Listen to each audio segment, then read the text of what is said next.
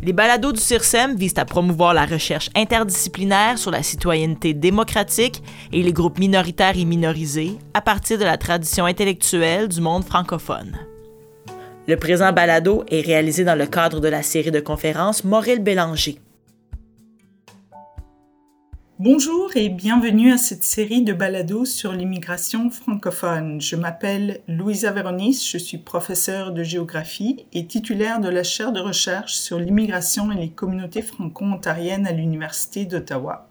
Mes recherches portent sur les géographies sociales et politiques de l'immigration, de l'intégration et du sentiment d'appartenance des personnes immigrantes. Et depuis plus de 15 ans, je m'intéresse particulièrement à l'immigration francophone en contexte minoritaire et aux divers enjeux qui s'y relient. Et je vous présente ici ma collègue euh, Janaïna Nazari Gomez. Bonjour, bonjour Luisa, bonjour tout le monde. Nous sommes super contents de faire cette série de balados et de partager nos réflexions avec vous. Donc, euh, je m'appelle Janaïna Nazari Gomez et je suis chercheur postdoctoral en sociolinguistique à l'Institut des langues officielles et du bilinguisme de l'Université d'Ottawa. Mes recherches portent sur les langues en contact et leur manifestation dans le domaine de l'immigration et de l'enseignement-apprentissage des langues secondes étrangères. Je m'intéresse tout particulièrement aux enjeux sociolinguistiques affrontés par les immigrants francophones en situation minoritaire, aux rapports inégaux des langues, à l'hétérogénéité linguistique des locuteurs plurilingues et à l'enseignement plurilingue. L'un de mes projets de recherche que je mène actuellement s'intitule Le paysage linguistique à l'épreuve de l'immigration, une étude dans la région de la capitale nationale dont nous parlerons dans le quatrième balado de cette série. Pourquoi avons-nous décidé de faire cette série de balados? Tout d'abord parce que nous voulions discuter des questions centrales de l'immigration francophone en situation minoritaire en nous basant sur des données probantes, c'est-à-dire sur des données issues de nos recherches respectives. Ensuite, parce que l'immigration euh, provoque d'importants débats sociaux donc, cette série de balados pourrait servir aussi pour informer les personnes qui souhaitent mieux comprendre ce débat et les enjeux qui sont reliés. Nous avons intitulé ce premier balado Envisager l'immigration francophone autrement et nous voulions vous expliquer le titre.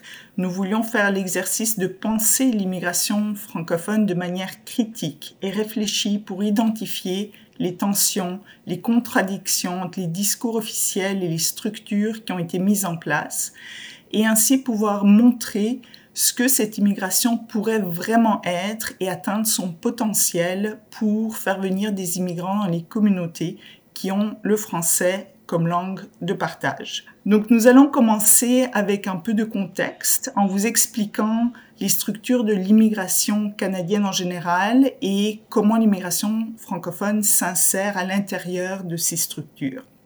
Dans un deuxième temps, nous allons réfléchir de manière critique à la politique de l'immigration francophone et nous pencher sur les structures et les stratégies qui ont été mises en place pour attirer, recruter et faire venir des immigrants francophones. Donc, Luisa, avant de rentrer dans le vif du sujet, est-ce que tu pourrais nous donner une envie d'ensemble, une vue d'ensemble, nous parler de l'immigration au Canada, on sait qu'elle n'est pas récente, et nous expliquer dans les grandes lignes comment cette migration a fonctionné et fonctionne aujourd'hui? Effectivement, il faut mettre cette euh, perspective historique pour comprendre ce qui se passe aujourd'hui.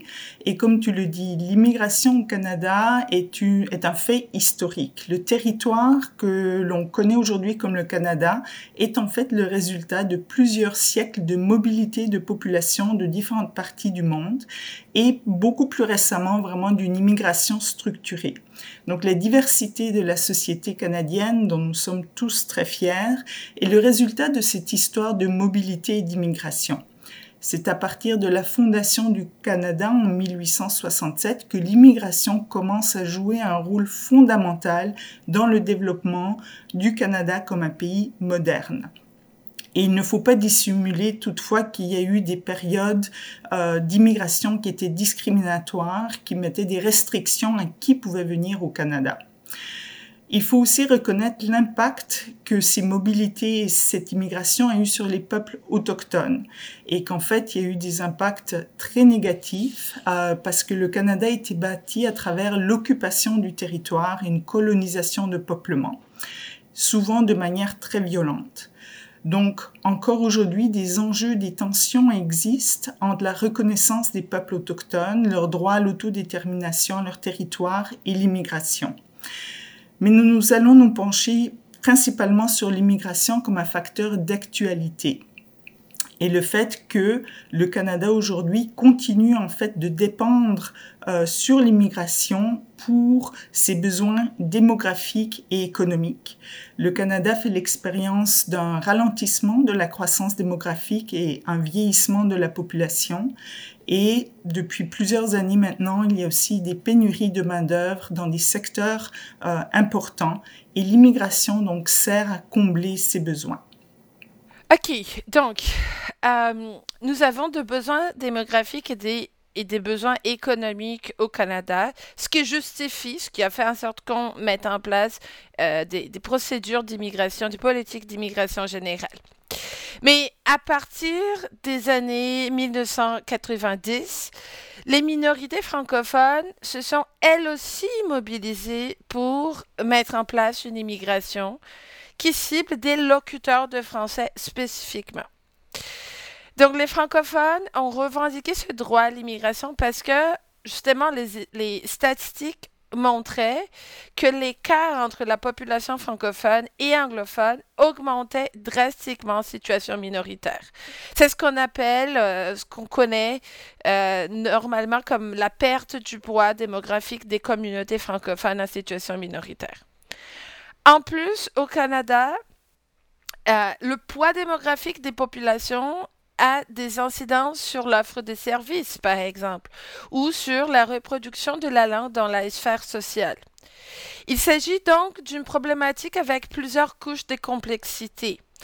Lisa, est-ce que tu peux nous parler davantage sur le rapport entre les populations anglophones et francophones et comment cela quels sont les impacts de cela sur le volet de l'immigration francophone? Oui, absolument. Merci de poser cette question, Janaïna, parce qu'il est important d'aborder la question de pouvoir inégal, donc un pouvoir tant linguistique que politique entre les deux groupes qui sont dits fondateurs au Canada, les communautés francophones qui, en dehors du Québec, sont en situation minoritaire et donc qui ont certains droits linguistiques en termes d'accès à des services, par exemple des services de santé ou d'éducation, mais des droits qui sont encore très fragiles.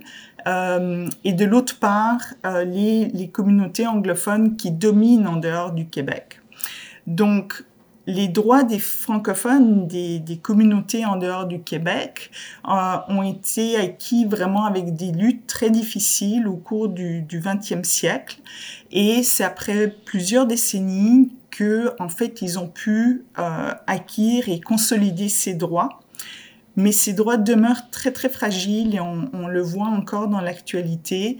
On peut penser par exemple aux questions du financement d'universités francophones en situation minoritaire, comme l'Université de l'Ontario français, ou encore ce qui est arrivé à l'Université de la Laurentienne, ou le fait qu'on que le gouvernement ne voulait pas accorder du financement pour l'université de Sudbury. Donc, c'est des exemples où, en fait, on peut pas penser que les droits francophones sont, euh, sont acquis. L'immigration francophone euh, vient aussi comme euh, une lutte pour un droit, une revendication à avoir leur immigration à cause de l'importance du poids démographique dont tu parlais. Donc il faut souligner ici que la manière dont l'immigration canadienne a été conçue sert principalement à servir aux intérêts démographiques et économiques de la majorité anglophone. Le gros de l'immigration représente en fait faire venir des immigrants qui vont s'assimiler dans la majorité anglophone, qui vont travailler et vivre en anglais. Et dans une moindre mesure, il y a quelques immigrants francophones qui viennent aussi, qui eux aussi ont tendance en fait à apprendre l'anglais et ensuite s'assimiler à la majorité anglophone. Donc autrement dit, on peut penser l'immigration telle qu'elle fonctionne en ce moment au Canada sert à consolider, voire a augmenté le poids de la majorité anglophone aux dépens des communautés francophones. En effet, au cours des dernières décennies, on voit que la population canadienne augmente, mais le nombre des francophones reste stable et leur proportion, leur poids démographique, le pourcentage qu'ils représentent est en déclin notable. Dans les années 1970, euh, les francophones représentaient 6% de la population en dehors du Québec, mais ils sont tombés à 3,3% en 2021. Donc le nombre reste stable, environ un million, mais leur proportion est en train de s'amoindrir. Pour ces raisons, pour des raisons d'équité, ils ont donc revendiqué le droit d'elles aussi avoir de l'immigration, une immigration francophone avec des locuteurs de français qui viendront maintenir ou consolider leur poids démographique dans les régions minoritaires. L'immigration francophone représente donc un droit primordial pour les communautés francophones pour assurer leur survie car certains craignent qu'elle pourrait venir à disparaître. Avec leur lutte et résistance, les communautés francophones ont réussi à assurer un volet spécifique de la politique migratoire, un volet qui cible des immigrants qui ont le français comme première langue officielle parlée, les PLOP. À partir de 2003, nous avons assisté au déploiement de plusieurs stratégies, feuilles de route et plans d'action visant à attirer, recruter, accueillir, établir, intégrer et retenir, ce sont beaucoup de verbes, des immigrants francophones dans les communautés minoritaires. Ceci a été accompagné par le développement d'une infrastructure et des services d'accueil service d'établissement, service d'intégration en français. Et ces services visaient spécifiquement à soutenir les nouveaux arrivants dans leur processus d'arrivée d'établissement au Canada. Mais il faut bien sûr reconnaître aussi que euh, des immigrants francophones étaient déjà établis au Canada bien avant les années 2000, donc dans les années 80-90, et qu'ils ont énormément contribué au développement de ces structures et des services. Ce sont d'ailleurs ces immigrants qui sont toujours dans euh, l'offre de services actifs pour euh, pour l'établissement. Donc, plusieurs avancées ont eu lieu depuis cette première victoire au début des années 2000, dont l'établissement d'une cible en immigration francophone. Pour maintenir le poids démographique des francophones en dehors du Québec, le gouvernement fédéral et des organismes porte-parole ont décidé d'établir une cible de 4,4% d'immigrants francophones sur l'ensemble d'immigrants admis au Canada. 4,4 correspondait justement au pourcentage des francophones en situation minoritaire au recensement de 2001. C'est ainsi que les communautés minoritaires pourraient maintenir leur poids démographique.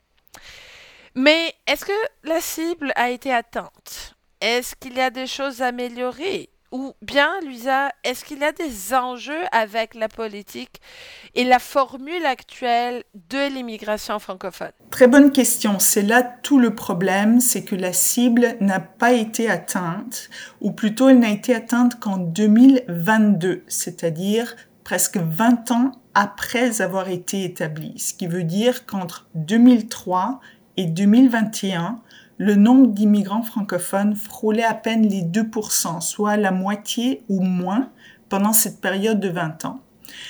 Et donc, pour répondre à la deuxième partie de ta question, visiblement, il y a des problèmes avec la manière dont la politique d'immigration est, est, conçue et structurée qui fait qu'on n'arrive pas à atteindre les objectifs. En particulier, dans nos travaux, nous avons identifié trois points de tension principaux. Tout d'abord, il y a des problèmes importants au niveau du recrutement et des procédures d'immigration. Pour ce qui est du recrutement, ce qui se passe, c'est que les bassins actuels et potentiels pour l'immigration ne sont pas adéquatement ciblés. Pour commencer, l'Afrique et surtout l'Afrique subsaharienne francophone est le bassin principal d'immigrants francophones mais la distribution des bureaux d'immigration ne concorde pas car il n'y a que deux bureaux dans toute l'Afrique subsaharienne pour 10 ou 15 pays différents. Un bureau est à Dakar, au Sénégal, et l'autre à Yaoundé. Mais il y a plein de pays, le Bénin, le Congo, la Côte d'Ivoire, le Mali, le Rwanda, le Burundi, qui n'ont pas de bureau. Ce qui fait que les candidats doivent envoyer leurs papiers dans les du bureau qui existe et des fois même se déplacer. Donc à cela s'ajoute qu'il y a des bassins potentiels qui, qui ne sont pas mis en valeur, qui, qui ne sont pas utilisés ou identifiés. Et en particulier, tu le sais, Janaïna, c'est l'Amérique latine, notamment le, des pays comme le Brésil, mais aussi des pays auxquels on ne pense pas, comme la Chine, où il y a beaucoup de locuteurs de français.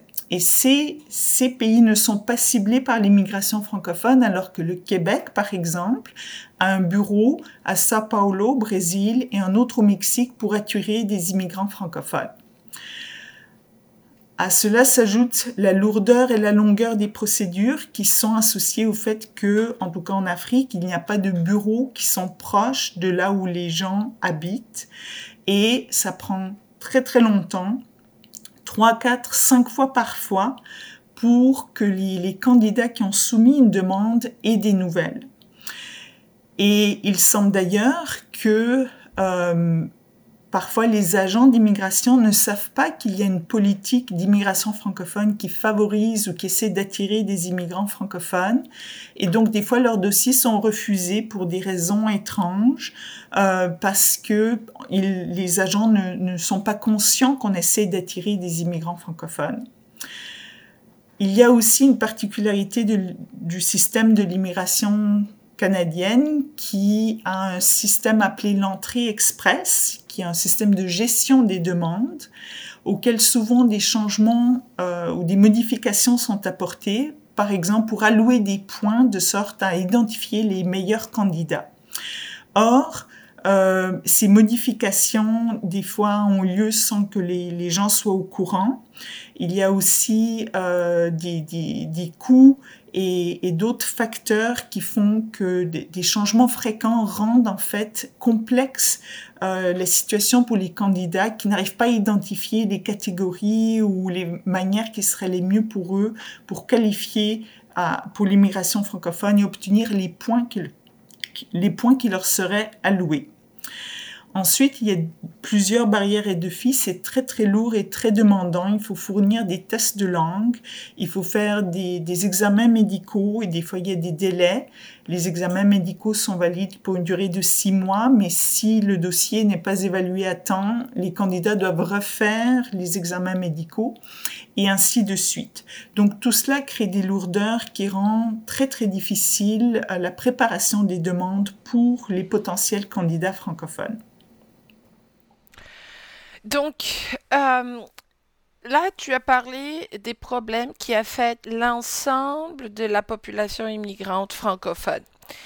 Mais en deuxième lieu, Luisa, il y a aussi des problématiques reliées à à des personnes qui résident au Canada avec le statut temporaire, donc c'est-à-dire des personnes qui ont des permis d'études, des permis de travail, mais qui souhaitent quand même rester au Canada. Donc des personnes pour qui justement ces permis temporaires sont euh, une stratégie d'immigration. Euh, donc il y a plusieurs programmes de transition à la résidence permanente qui ont été développés par le Canada principalement lorsqu'il s'agit de travailleurs qualifiés et des étudiants internationaux, comme le programme de l'expérience canadienne. Cela étant dit, depuis euh, la pandémie de la COVID-19, nous avons vu la création de programmes spéciaux visant à faciliter l'accès à la permanence, dont l'objectif était justement de contrer la réduction de l'arrivée de nouveaux arrivants qui se voient empêchés de venir au Canada à cause de la fermeture des frontières. Ceci est le cas notamment pour les étudiants internationaux et pour des personnes dans certaines professions qui font face à une pénurie de main-d'œuvre, comme dans les soins de santé. Oui, en effet, le, Canada avant ne souhaitait pas en fait cette transition des personnes qui avaient un statut temporaire, Mais à partir de 2008, on, s'est rendu compte en fait des avantages de personnes qui étaient déjà ici et c'est pourquoi la, catégorie de l'expérience canadienne a été euh, créée. Et au cours des, des, dix dernières années, on observe une nouvelle tendance dans la politique d'immigration canadienne pour favoriser la transition des personnes qui ont un statut temporaire euh, pour obtenir la résidence permanente. Et les étudiants internationaux et les travailleurs qualifiés sont en fait les candidats idéaux. Donc, ces nouveaux programmes euh, sont mis en place et veulent encourager euh, cette transition parce que ces, ces personnes sont déjà ici, euh, parlent déjà la langue, ont déjà des réseaux, ont peut-être déjà développé des attaches, ils savent comment le Canada fonctionne, donc ce sont vraiment des candidats idéaux pour rester ici. C'est le cas, euh, comme tu disais, des, des, jeunes qui veulent venir au Canada à cause des, des procédures complexes, donc identifient les études au Canada comme une manière de poursuivre leur rêve d'immigration et pouvoir ensuite accéder à la, résidence euh, permanente. Et c'est la même chose pour les travailleurs qualifiés. Il y a d'ailleurs un programme spécifique euh, connu comme la mobilité francophone. Alors, tous ces gens sont des candidats idéaux. On a créé des programmes pour permettre la transition mais ils font face à, plusieurs barrières. Janaïna, est-ce que tu voudrais nous en parler un petit peu? Oui, alors, euh, c'est sûr et certain qu'il existe plusieurs barrières pour ce groupe de personnes-là. Euh, on peut même parler des contradictions dans les structures d'immigration et des, des, barrières, contradictions qui entravent la transition à la résidence permanente de ces deux groupes d'immigrants potentiels. Euh, certains aspects de ce programme, y compris leur fonctionnement, empêchent ces groupes d'immigrants de répondre ou d'attendre les critères nécessaires pour être éligibles à la résidence permanente. Donc, par rapport aux étudiants internationaux, par exemple, les médias ont parlé des discriminations dans les traitements des dossiers. Mais il y a aussi les coûts relatifs aux frais de scolarité qui sont exorbitants parfois les cours relatifs aux tests de langue, les cours relatifs au visa. Il y a de nombreux défis dans leurs expériences au Canada. Donc le rapport inégal entre le français et l'anglais, on a déjà un exemple, mais les difficultés de placement dans un emploi, l'accès aux services d'accueil. On en parlera en profondeur dans les balados 3. Par contre, par rapport aux travailleurs avec un permis de travail temporaire, donc nos recherches nous montrent qu'ils sont souvent exploités et soumis à des conditions de travail très précaires. En particulier, une fois qu'ils sont au Canada, le taux de paye qui leur sont offerts ne correspond pas à ce qui leur avait été annoncé dans l'arrivée ou même avant d'arriver au Canada. Dans un deuxième temps, les employeurs peuvent les contrôler de plusieurs façons. S'ils ont un permis de travail ouvert ou fermé, en émettant de diverses exigences pour renouveler ou non leur contrat. Donc, ils dépendent en fait de leur employeur pour pouvoir continuer au Canada. Mais tant les étudiants internationaux les travailleurs temporaires, donc des personnes qui ont un statut temporaire au Canada, confrontent aussi des défis concernant la procédure pour l'obtention de la résidence permanente, comme nous avons déjà dit, et en termes d'accès accès aux services d'établissement. Donc, plusieurs, plusieurs contradictions, tensions, euh, et on pourrait même dire des limitations avec les structures euh, actuelle. Est-ce que selon toi, Luisa, il y a d'autres pistes à explorer, d'autres programmes d'immigration qui sont moins exploités et qui pourraient justement aider à atteindre la cible et améliorer le processus d'immigration euh, pour la population francophone? Oui, en effet, on a montré les problèmes dans les catégories existantes, mais le troisième point de tension est le fait qu'il existe des programmes d'immigration qui seraient bien placés pour permettre, pour faciliter l'immigration francophone, qui ne sont pas vraiment utilisés ou, pas facilités du tout. Le premier concerne la catégorie de la réunification familiale. C'est quand quelqu'un a déjà immigré au Canada et veut faire venir sa famille ou des membres de sa famille. Une catégorie qui est très sous-utilisée pour les besoins de l'immigration francophone, alors qu'elle semble assez favorable dans la mesure où les personnes euh, qui parrainent leur famille peuvent leur offrir un soutien important au moment de l'arrivée. Ils sont déjà établis, ils savent comment fonctionne le Canada, ils ont un logement, ils peuvent leur euh, montrer comment fonctionne le Canada, où aller obtenir les informations et les services euh, dont ils ont euh, besoin. Ensuite, il faut aussi en fait tenir compte du fait que la séparation familiale, quand quelqu'un vient ici mais sa famille reste dans leur pays et ils doivent attendre de nombreuses années pour qu'ils viennent, cette séparation a un coût, un coût émotionnel, psychologique, mais aussi un coût financier pour les personnes qui sont ici parce qu'en fait, ils passent leur temps à essayer de faire accélérer les choses, faire venir euh, les membres, leur parler et ils ne peuvent pas se concentrer véritablement à leurs besoins ici, par exemple pour travailler, pour apprendre la langue, euh, pour participer. Et donc le coût est à la fois pour les individus impliqués, mais aussi pour la société canadienne ou les communautés euh, francophones qui n'ont pas ces personnes euh, ici. Une autre catégorie qui pourrait aussi être ciblée, c'est celle des, personnes avec un statut de réfugié ou des demandeurs d'asile. Et ici, en tant que société francophone et pour une solidarité envers d'autres pays de la francophonie internationale, le Canada pourrait faire plus par rapport aux demandeurs d'asile ou aux personnes qui sont en besoin, en situation de, migration forcée, surtout s'ils conforment à la Convention de Genève qui régule en fait qui est considéré comme un réfugié ou non.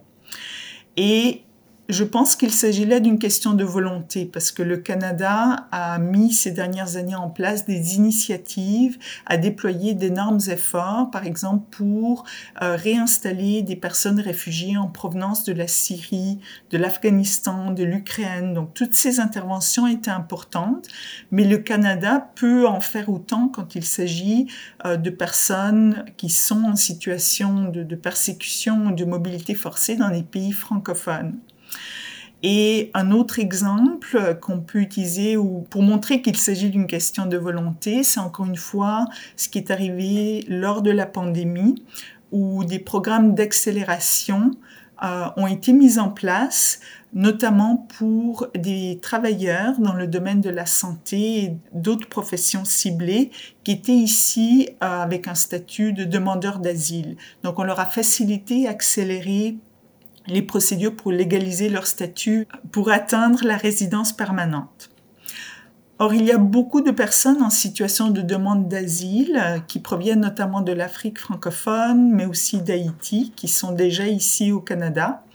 Et encore une fois, au cours des dernières années, des communautés francophones de l'Ontario ont accepté de recevoir des demandeurs d'asile qui étaient arrivés au, Québec.